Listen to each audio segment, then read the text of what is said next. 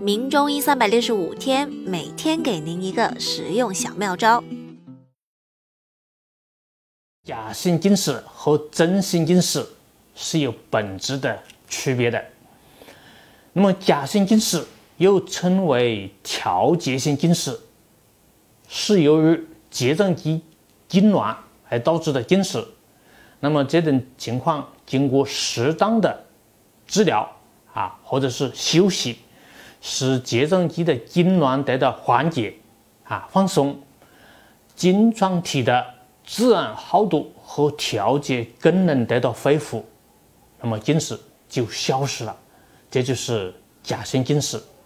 那么中性近视的患者是由于眼部的结构已经发生了改变，也就是眼轴增长了啊，不能因为休息啊，或者是指睫状肌这个痉挛得到。啊，解除他的视力也不能够改善。那么假性近视得到充分的休息和适当的治疗啊，那么其近视的程度能够得到缓解。如果没有得到充分的休息，假性近视可能逐步变成真性近视。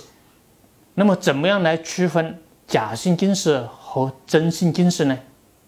最好的办法就是去医院进行散瞳、验光，做这样的检查。那么医生会根据患者的情况确定散瞳的方式。一般来说，十二岁以下的儿童就要用这个阿托品来可瞳，啊，是长效的啊散瞳剂。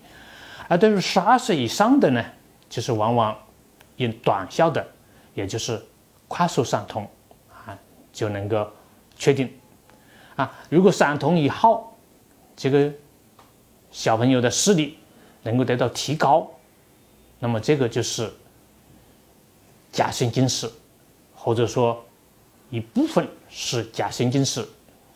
所以呢，如果发现这个儿童青少年有看得见模糊，自己有没有近视产生怀疑的情况，那么建议去医院进行检查，啊，去正规的医疗机构做散瞳检查，明确有没有近视，或者说是真性近视还是假性近视，或者说部分是真性近视，部分是假性近视，而对于假性近视的，就是。